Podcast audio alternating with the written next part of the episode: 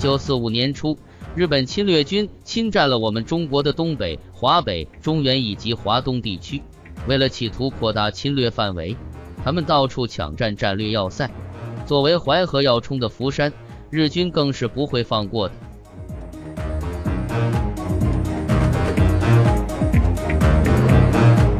是年农历大年初二，一大早，福山的老百姓正忙着过新年，多数人家都刚刚掀开锅，准备烧水煮水饺子，有的人家还刚起床，还有的人家带着孩子在被窝里睡着，就听见山后的淮河里有呜呜的小火轮船的马达声，紧接着就是啪啪的枪声，人们还没有来得及辨明头绪，就听全村的狗像炸了锅一样摇起来，随着狗的叫声。日本鬼子从小火轮船上上岸进村了，二十多个鬼子和伪军，穿着黄色的棉衣，戴着耷拉着耳捂子的黄色棉帽子，端着长长的上了刺刀的枪，满脸的凶气，吼叫着。中间的一个翻译官说：“皇军叫大家不要跑，不要怕，谁要是乱跑，就地枪毙。”老百姓们都不敢做饭了，也不敢乱动了，有的抱着孩子，有的扶着老人。都被集中到大街和小街交汇处的雪地上，听鬼子训话。一个当官的鬼子说一句，翻译就重复鬼子的话说一遍。训话完了，就叫人们散了回家。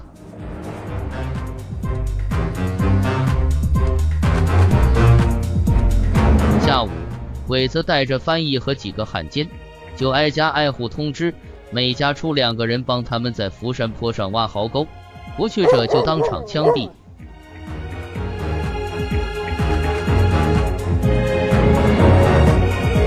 鬼子选择福山东面最高且又紧贴淮河水面的这座山头作为制高点，环山坡挖一点三米深的壕沟，并沿着壕沟建了互为三角形的三个碉堡，便于互相掩护。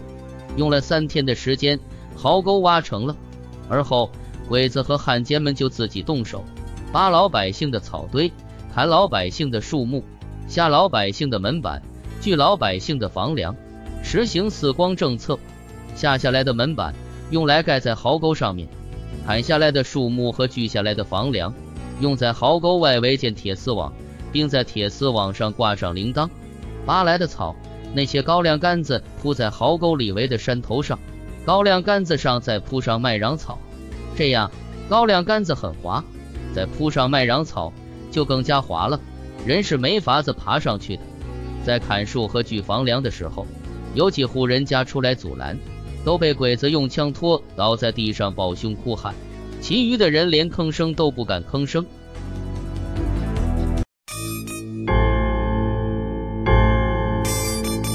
鬼子在每个碉堡里加一挺重机枪和两挺轻机枪，在靠近河边的碉堡前面建一处棚子，棚子里架两门大炮，一门炮射口向东，一门炮射口向西，分别控制东西两块河面。面对东南角留有一条下山小路，小路通过壕沟，壕沟上架有一座吊桥，小路上端和下端各建一座岗楼。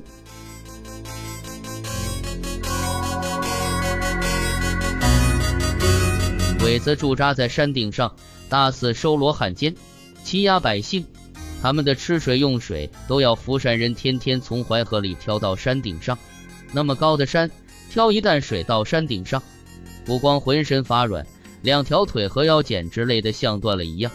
鬼子听翻译说福山的鱼好吃，于是就下山来寻找会带鱼的人。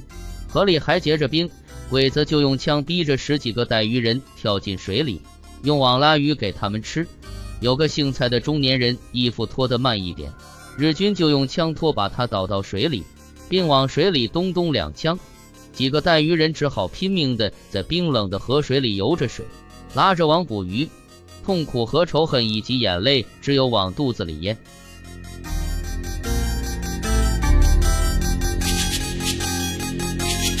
一天，村民杨道理和吴浩民去给鬼子挑水，实在累得受不了了。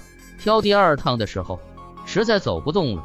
当挑到上山路口董哑巴家屋后时，他满腔怒火，他放下水桶，解开裤腰带，呼呼的尿一泡尿在水桶里。而后咬着牙跳上山去，谁知这时又被汉奸江正秀看见了。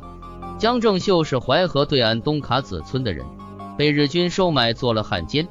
日军把他安插在董哑巴家，专门窥视山下动静。江正秀就把这件事情报告了日军，日军就把吴浩民抓了去，吊起来打，用枪托把吴浩民的腿都打瘸了，门牙都打掉了。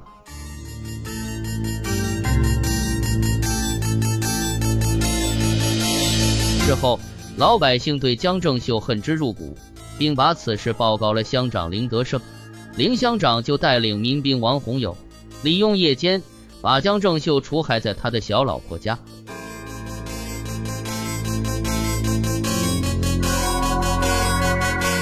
江正秀毙命后，事情传到山顶鬼子那里。鬼子小队长田中角荣就是后来做了日本首相的田中角荣。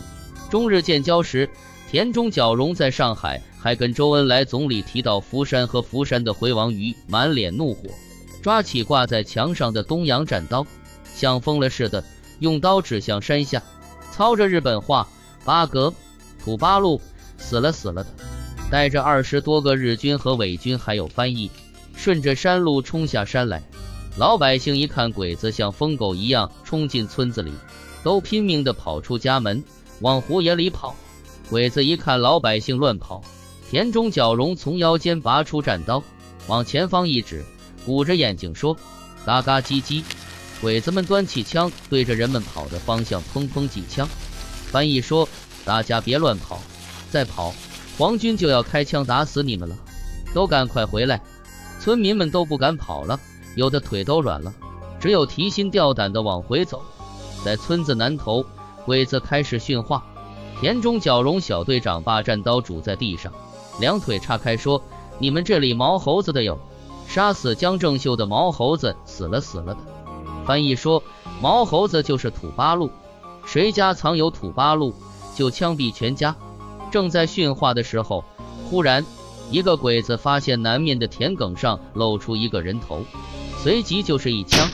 人们一看是村民赵吕堂，他抬头看一下动静，想回村来的，被鬼子打死了。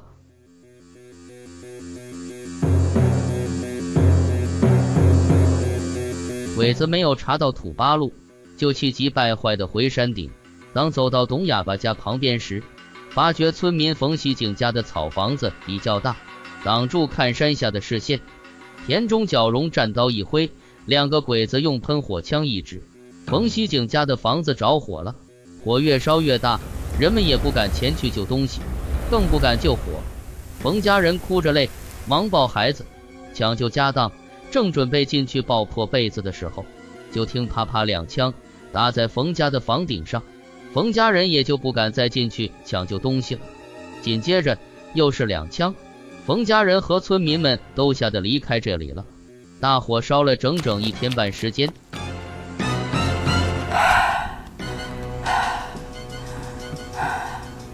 老百姓们真是恨得咬牙切齿，忍无可忍。可是又能怎么办呢？他们多想除掉这伙野兽呀！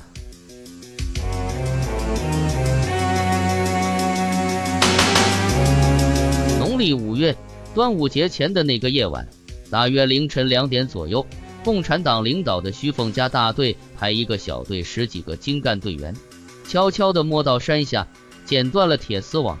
四个队员带着短枪和杀猪刀，准备顺着山坡往上爬。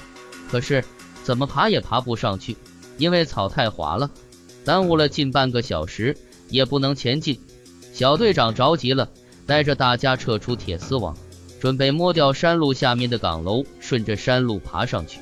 队员们撤出铁丝网时，岗楼里的鬼子好像听到什么动静似的，一边叽里呱啦地叫着，一边走出岗楼，往西山坡下咚咚放了两枪。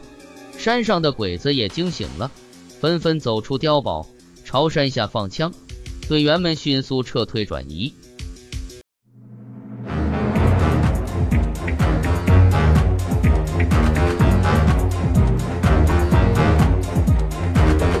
第二天天还没有大亮，日军就全副武装下山来，逐家逐户搜索。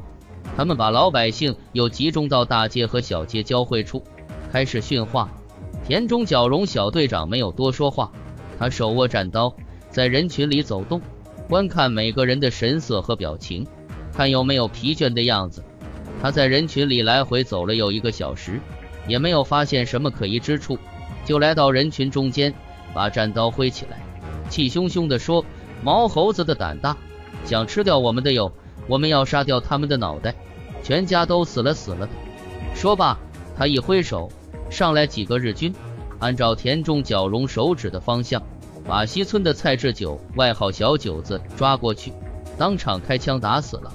又过几天，鬼子又把西村的蔡志房和腰陈村的陆广义等六位村民抓去审问。鬼子用皮鞭沾水抽打他们，又用枪拖倒他们，一直折腾到下午五点多钟，才把他们放回来。他们满脸是血，浑身是伤，互相搀扶着一瘸一拐地走下山来。蔡志房的嘴被打豁了，牙被打掉几颗，眼角流血，严重的像个杏子。当晚，鬼子在山顶上连放了十几枪，以震慑老百姓。鬼子搜查土八路无果，惶惶不可终日，昼夜提心吊胆。趁着一天福山逢大吉，老百姓都从四面八方来赶集。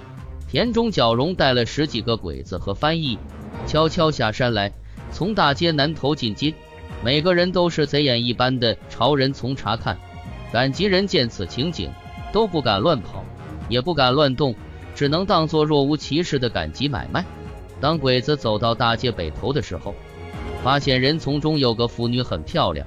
田中角荣战刀一挥，指向那妇女，眯缝着眼睛说：“花姑娘的有，抓住他，抓住他！带上山的有。”几个鬼子饿狼似的冲过去，抓住那妇女，连拖带拽，拉到山上。这活野兽轮奸了这个妇女，致使妇女昏迷不醒，才叫人把她抬下山去。乡亲们只能眼巴巴地看着鬼子的兽性，不敢反抗，也无力反抗。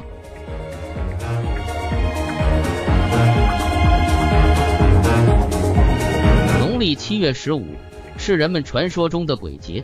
徐凤家大队又一次计划偷袭福山日军的据点。首长给战士们开动员会，说明天是鬼节，我们今天晚上就要送小鬼子去过节。于是又派了一个突击队，共九人组成。他们夜里十点钟左右潜伏在福山西面的柳沟湖边上。到了下半夜一点钟，突击队摸到福山西山脚下，刚刚剪断铁丝网，突然一只狗咬起来。突击队员们立刻停止了行动，退了下来。一个队员说：“队长，我们放火烧吧。”队长说：“不行，那样目标太大，还消灭不了敌人。”于是他们又钻进铁丝网，准备一边拨草一边顺着草缝爬上山。谁知这条狗又咬起来，队员们只好再退下来。这下岗楼里的鬼子听到动静了，他们一边叽里哇啦的呼喊山上的鬼子。一边不停地朝着狗咬的方向开枪，突击队员们眼看不妙，只好又立刻撤退转移。天亮时，鬼子看见被剪断的铁丝网，就地连放了十几枪，然后去找董哑巴。可是不管怎么比划，董哑巴也不明白。鬼子急了半天，气急败坏地走进村里，不停地放枪，老百姓都吓得不敢出门，更不敢吱声。鬼子走了一圈。就回到山上派人修铁丝网了。到了第四天，徐凤家大队接到上级指示，准备利用夜间时间从三面强攻福山日军。当晚，徐凤家大队做了具体布置和分工，叫农就会安排村民把狗除掉。夜里两点钟，战士们悄悄地来到山下，按照预先的布置分工，分别剪断铁丝网，拨开铺着的草，从三个方向爬到山顶炮楼旁。见毫无动静，大家小心翼翼，感到奇怪。他们端着枪箭步冲到炮楼门口，堵住门，往里面不停地放枪。一个战士往里面扔一颗麻鹰弹，还是没有动静。战士们不敢站着往里面冲，他们卧倒，贴着地面爬到碉堡里面，还是没有动静。这时，他们点火照亮，一看，里面除了用品，别的什么都没有了。后来才知道，鬼子接到通知。头天夜里，全部逃回大本营，准备投降了。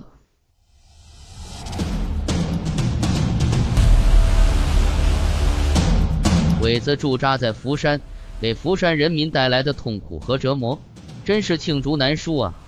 福山人民和全国人民一样，恨透了日本鬼子。这民族的仇恨，这民族的耻辱，我们世世代代都不能忘记。